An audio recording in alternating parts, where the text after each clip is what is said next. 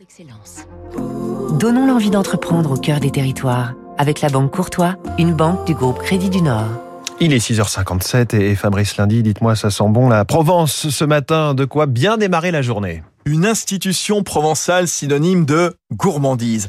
La maison Brémond 1830. 1830 car cette année-là, la famille Brémond ouvre son épicerie fine sur le célèbre cours Mirabeau à Aix-en-Provence.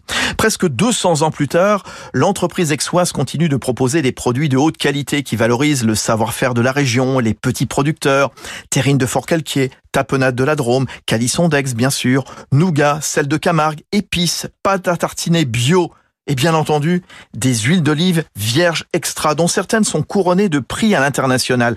La maison Brémond vend en effet à l'étranger, Norvège, énorme succès, Suède, Japon.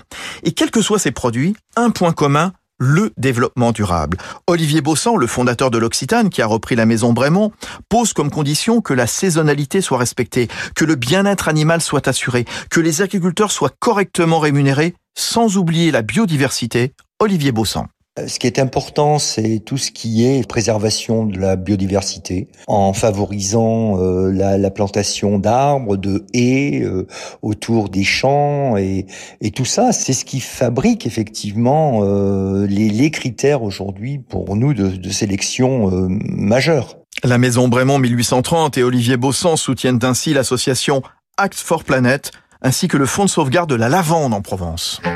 C'était Territoire d'excellence sur Radio Classique.